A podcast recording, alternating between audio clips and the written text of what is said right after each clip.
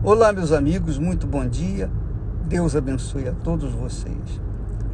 Eu estava ainda há pouco assistindo um testemunho de uma senhora que dizia que o fundo do poço dela não foi a, de, a depressão, não foi o casamento que estava mal.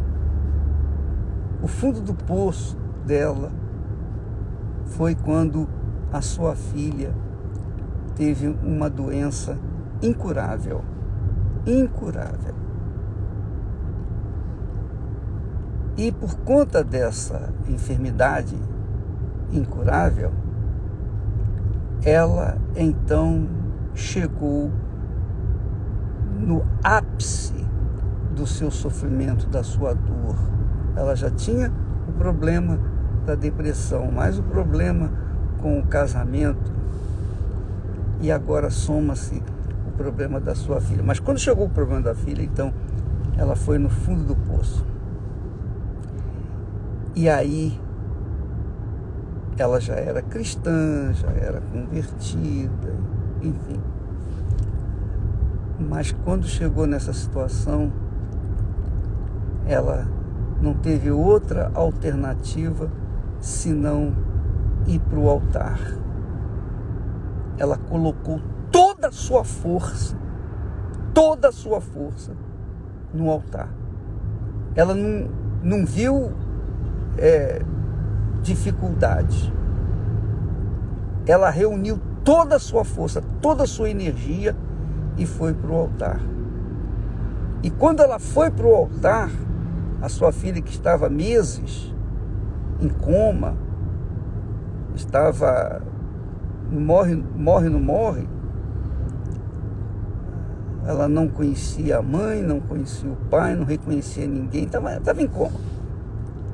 Então, quando ela foi para o altar, a filha dela, a filha dela, assim que ela chegou no hospital, foi vê-la, ela disse: Mamãe, estou morrendo de fome, dá comida. Então, os médicos ficaram assustados da recuperação daquela menina.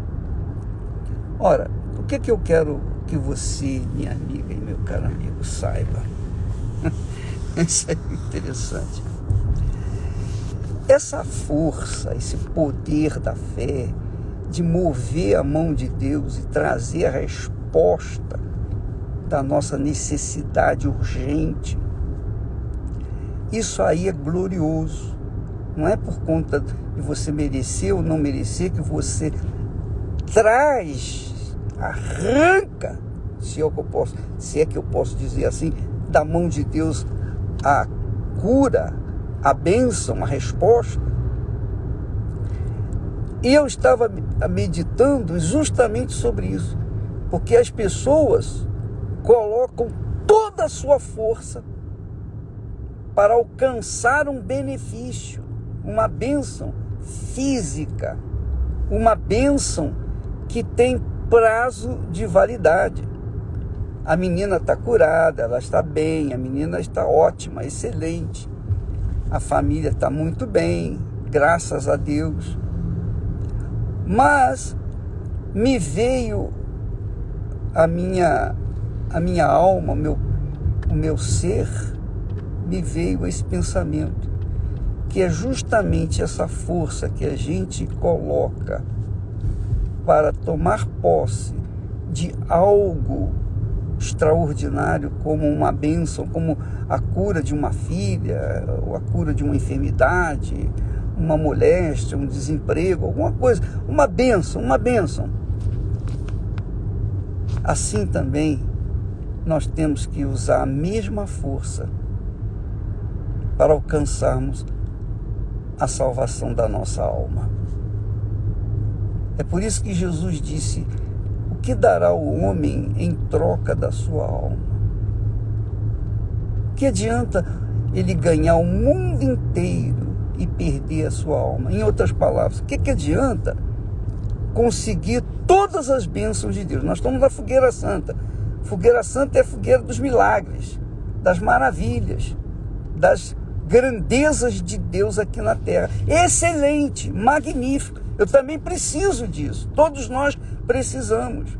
Só que a prioridade que nós não podemos esquecer é a conquista do reino de Deus e a sua justiça. Porque se não houver isso, todas as conquistas aqui na terra serão fúteis, inúteis, vãs. Se o, se o templo de Salomão, se no, diante do templo de Salomão, o templo considerado pelo próprio Deus, Jesus foi lá, honrou o, aquele templo com a sua presença. E quando os discípulos falaram para ele, olha assim, as, as construções, veja que maravilha e tal. Jesus disse, verdade, mas não ficará pedra sobre pedra. Então, a gente tem que sempre raciocinar nesses termos.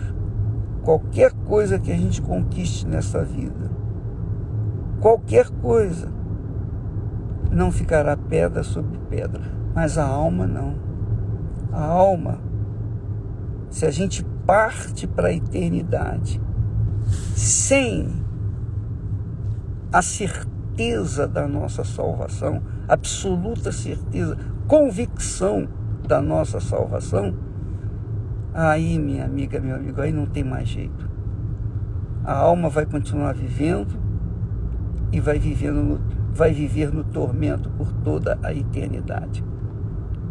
Agora, se a pessoa priorizar o reino de Deus, então ela, ela, se ela priorizar o, o, por exemplo, o recebimento do Espírito Santo, então ela será contemplada com a eternidade dentro dela.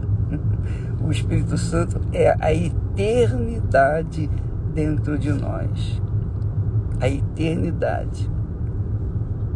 Não se esqueça disso se você tem o Espírito Santo, você é a própria bênção. Você é a própria fonte.